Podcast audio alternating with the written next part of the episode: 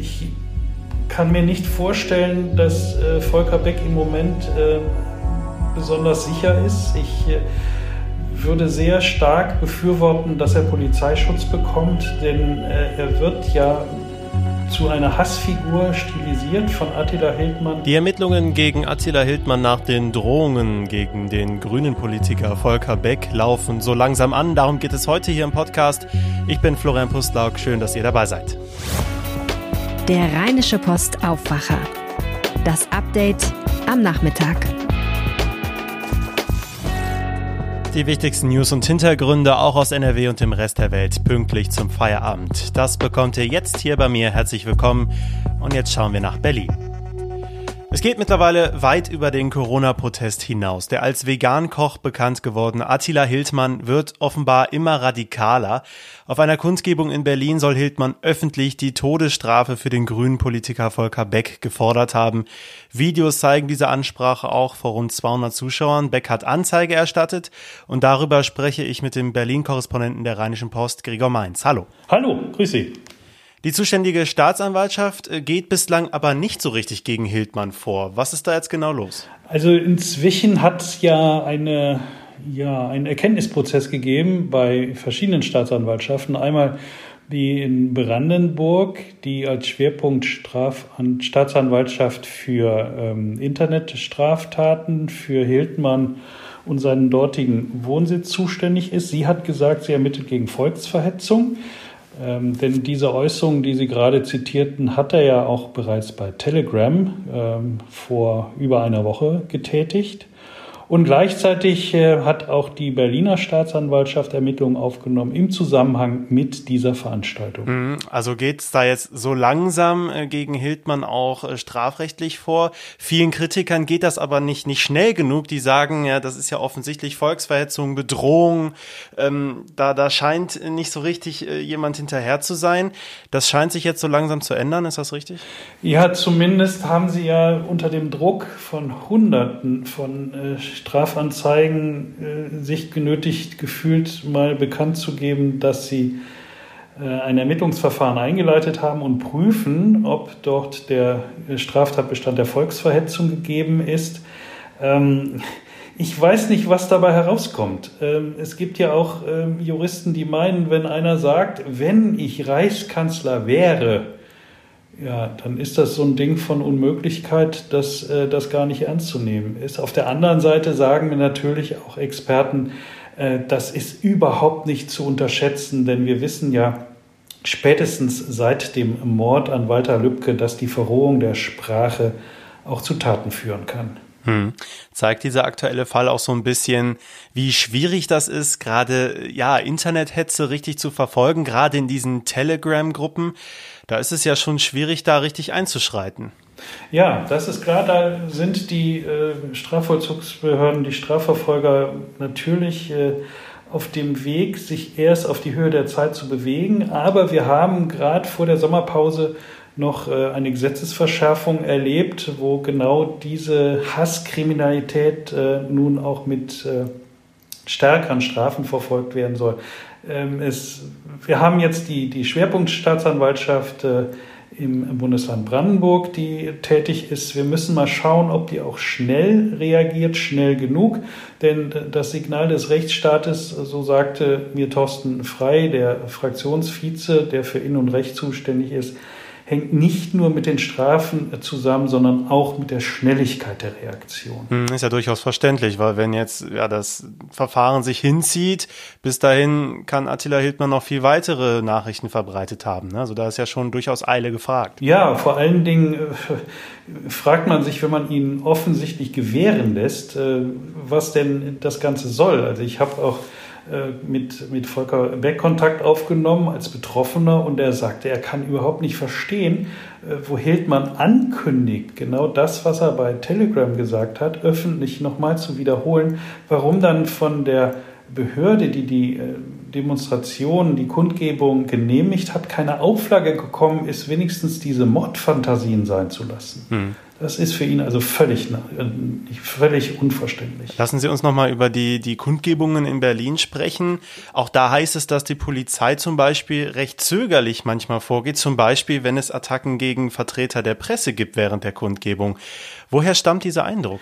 Also das ist natürlich eine Sache, wo ähm, man verschiedene Seiten sehen muss. Ich habe ähm, auch Videos gesehen, wo Pressevertreter die Polizei wegen ihres sehr umsichtigen Verhaltens gelobt haben, wo die Beamte sich selbst von Rechtsanwälten, von rechtsextremistischen Veranstaltern überhaupt nicht haben äh, beeindrucken lassen und einfach gesagt haben, das ist ein Pressevertreter, der macht seine Arbeit und sie lassen den in Ruhe.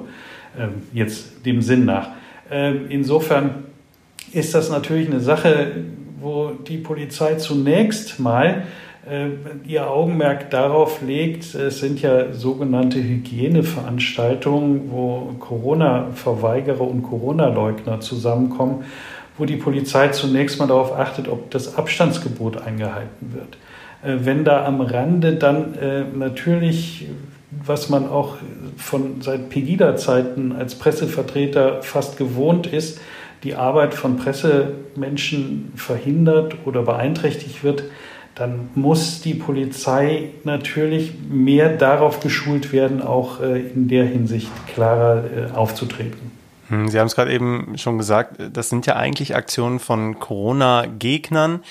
Jetzt ist die Frage in NRW, wirkt das Ganze inzwischen, gerade wenn man sich äh, Attila Hildmann anschaut, da wirkt das Ganze so, als wenn es überhaupt gar nicht mehr um diese Corona-Maßnahmen geht, sondern das schon ja viel weiter darüber hinausgeht inzwischen. Teilen Sie diesen Eindruck vor Ort?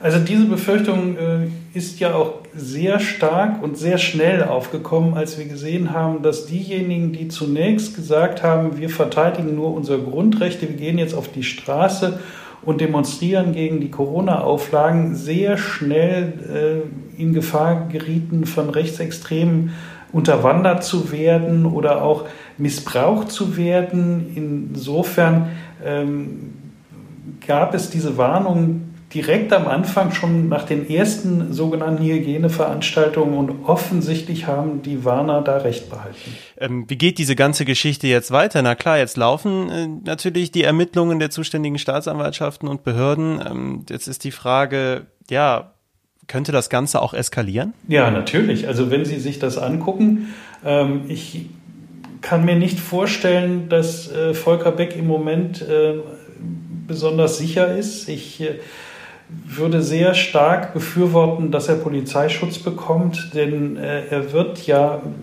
zu einer Hassfigur stilisiert von Attila Hildmann äh, und äh, von seinen Anhängern, erschreckend vielen Anhängern, die dann mit Applaus auf die Frage äh, von ihm reagieren, wer denn bei diesem Lynchmord mitmachen würde. Also insofern ähm, sind die Behörden hier gefragt, jetzt nicht zu lange zu prüfen, sondern sich auch schnell vor den nächsten Veranstaltungen, die ja schon angesagt sind, sich was auszudenken und äh, entsprechende äh, Schritte zu unternehmen.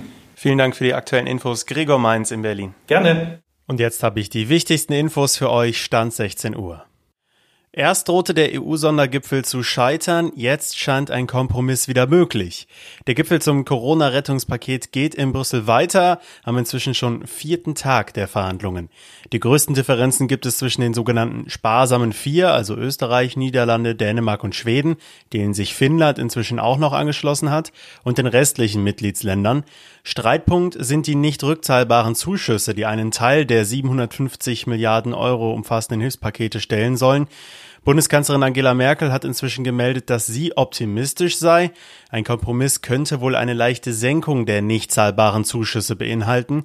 Neben dem Hilfspaket geht es bei dem Sondergipfel aber auch noch um den wichtigen EU-Haushalt, der langfristig gelten soll.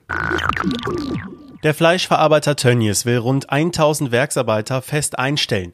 Das hat der Konzern selbst vorgeschlagen. Unter den Mitarbeitern mit Werkverträgen hatte sich das Coronavirus zuletzt besonders stark ausgebreitet.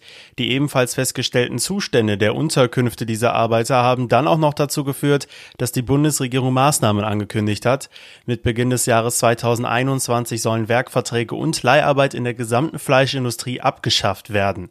Damit das funktioniert, will Tönnies in Reda Wiedenbrück 400 Wohnungen für die Mitarbeiter zusätzlich anmieten.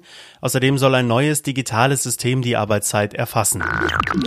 Tausende Zuschauer bei einem Fußball-Länderspiel und das schon Anfang September. Der Deutsche Fußballbund hat ein Konzept vorgestellt, wie beim Testspiel gegen Spanien in Stuttgart bereits wieder Fans zugelassen werden können. Möglich sei das durch präventive Massentests. Und zwar sollen Zuschauer spätestens 48 Stunden vor der Partie getestet werden. Wer ein negatives Ergebnis bekommt, dürfe dann ins Stadion. Die Logistik dafür könnten die 25.000 Fußballvereine übernehmen, schlägt der DFB-Präsident Fritz Keller vor. Kanzleramtschef Chef Helge Braun schließt nicht aus, dass unter entsprechenden Bedingungen Zuschauer wieder zugelassen werden. Der DFB und die Deutsche Fußballliga haben außerdem einen Leitfaden für eine mögliche Fanrückkehr erarbeitet. Bislang ist der Besuch solcher Großveranstaltungen aber weiterhin verboten. Warum hat niemand vom Wirecard-Betrug so lange etwas mitbekommen? Über diese Frage wird derzeit diskutiert. Das Finanzministerium und auch die Finanzaufsicht BaFin wurden zuletzt scharf kritisiert. Jetzt wird auch das Wirtschaftsministerium hinterfragt, nämlich von der SPD. Bundestagsfraktionsvize Sören Barthol sagte der deutschen Presseagentur, dass die skandalösen Vorgänge um den Milliardenbetrug gründlich aufgeklärt werden sollten. Es sei erschreckend, dass namhafte Wirtschaftsprüfer über ein Jahrzehnt lang nichts zu beanstanden hatten. Finanzminister Olaf Scholz wie Barthol von der SPD sorge für eine Aufklärung. Das Wirtschaftsministerium unter CDU-Minister Peter Altmaier ducke sich weg, so Barthol. Die Opposition im Bundestag hat außerdem angekündigt, einen Untersuchungsausschuss einzufordern, wenn die Bundesregierung nicht ausreichend zur Aufklärung beiträgt. In letzter Zeit ist es etwas ruhiger um Greta Thunberg geworden. Durch die Corona-Krise konnten auch viele Klimaschutzaktionen nicht stattfinden. Jetzt ist die 17-Jährige ausgezeichnet worden mit dem neuen Preis für Menschlichkeit von der Gulbenkian Stiftung in Portugal, dotiert mit einer Million Euro. Thunberg habe es geschafft, vor allem jüngere Menschen für den Klimaschutz zu mobilisieren.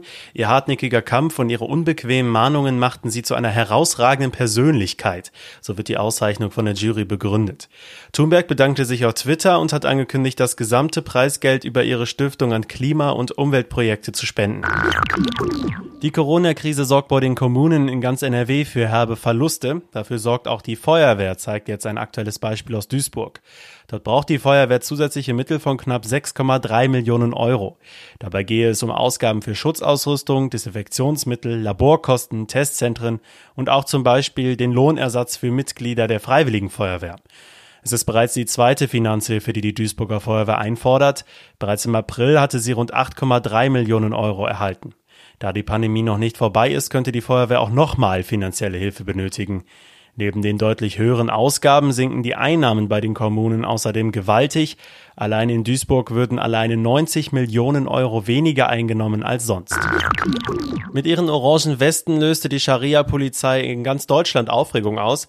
Rund sechs Jahre nachdem die Gruppe in der Wuppertaler Innenstadt Muslime angesprochen hatte, um sie von Gaststätten, Bordellen und Spielhallen fernzuhalten, sind Urteile jetzt rechtskräftig. Sieben Mitglieder der Scharia-Polizei waren vor über einem Jahr bereits vom Wuppertaler Landgericht zu Geldstrafen verurteilt worden, wegen Verstoßes gegen das Uniformverbot. Der Bundesgerichtshof hatte das Urteil zunächst aufgehoben, weil das Landgericht aber weitere Nachweise einreichen konnte, wurden die Geldstrafen jetzt für rechtskräftig erklärt. Die Verurteilten müssen zwischen 300 und 1800 Euro zahlen. Und teilweise kehrt auch wieder Normalität ein in NRW. So ist das derzeit beim Toilettenpapierkauf. Die Hamsterkäufe zu Beginn der Pandemie sorgten für einen extremen Anstieg der Nachfrage. Im Anschluss wollte dagegen kaum noch jemand Toilettenpapier kaufen.